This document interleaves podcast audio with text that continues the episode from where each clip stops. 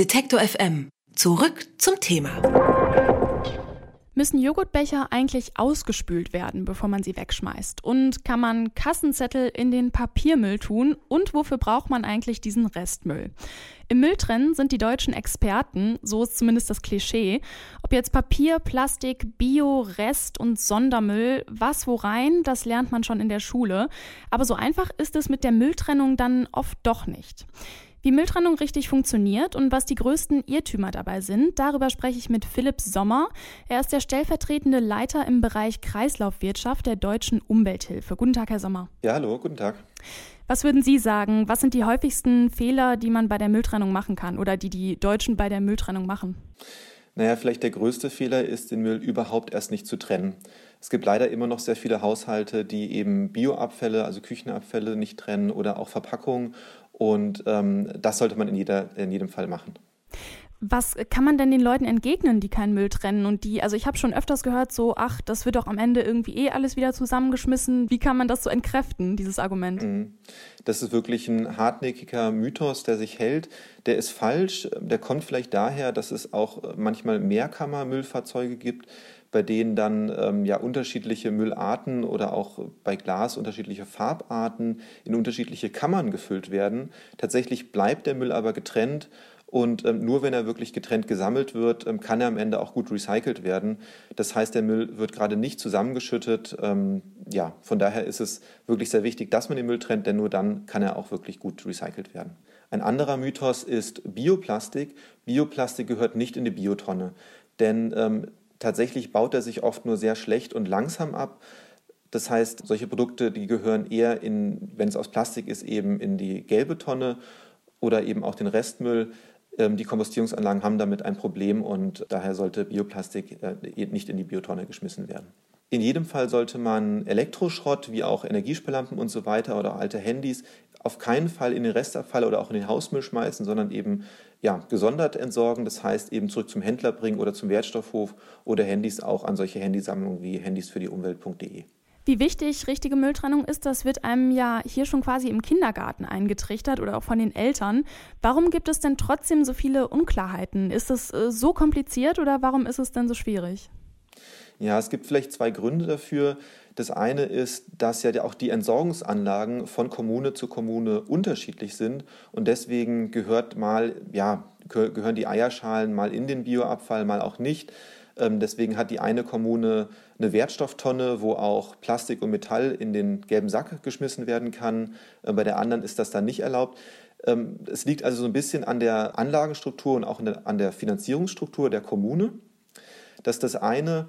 Aber es ist natürlich auch insgesamt, haben wir ein Informationsdefizit auch auf ähm, ja, übergreifender Ebene. Und da hat Deutschland tatsächlich in den letzten Jahren sehr, sehr viel, was eben Abfallberatung angeht, versäumt. Wir bräuchten hier wirklich wieder mehr und bessere Informationen, beginnend auch schon mit Bildungsangeboten in der Schule, aber auch später wirklich Informationen, die die Haushalte erreichen, dass die Menschen wirklich Bescheid wissen, ähm, wie sollten sie trennen, warum sollten sie trennen, ja, und wie funktioniert das Ganze. Auch hier in der Redaktion waren wir uns in einigen Punkten gar nicht so sicher. Also manche haben jetzt auch zum Beispiel gar keinen Restmüll mehr. Für mich ist der Restmüll, glaube ich, immer der Müll, für den ich mich dann am Ende entscheide, wenn irgendwie alle Kategorien nicht passen. Braucht man den Restmüll eigentlich unbedingt? Mache ich das richtig oder was hat der überhaupt für eine Funktion? Also wenn man perfekt Müll trennt, dann hat man eigentlich fast keinen Restmüll mehr. Er lässt sich häufig noch nicht ganz vermeiden, weil etwa für den Staubsaugerbeutel oder auch eben Zigarettenstummel, ähm, auch das Backpapier vielleicht. Also es gibt so ein paar Sachen, ähm, da ist der Restmüll noch eine ganz gute Lösung. Äh, man muss einfach wissen, der Müll im Restmüll äh, wird verbrannt und ähm, das heißt, man kann auch ein bisschen Energie rausholen, aber ähm, der Müll wird eben nicht mehr recycelt und das ganze Ressourcenpotenzial ist damit verloren. Das heißt, immer wenn es möglich ist, jetzt eben Metall oder Kunststoff oder auch ähm, organische Abfälle zu trennen, dann sollte man das auch tun. Muss man Plastikbecher eigentlich auswaschen, bevor man sie in den gelben Sack tut? Also normalerweise muss man seinen Müll nicht auswaschen. Die Regel ist hier, dass er restentleert sein soll. Das heißt, der Joghurtbecher einfach ausgekratzt, das reicht vollkommen. Man muss ihn nicht nochmal extra ausspülen. Genau, von daher äh, kann man sich so auch ein bisschen Arbeit sparen. Also man muss seine Abfälle auch nicht ähm, stopfen, sondern am besten ist es, wenn die lose im gelben Sack liegen, dann können die auch besser sortiert werden danach. Also auch Joghurtbecher zum Beispiel nicht ineinander stopfen. Beim Glas ist auch ein häufiger Fehler, dass eben Trinkgläser ähm, oder auch Fensterglas in den Glasmüll geschmissen wird.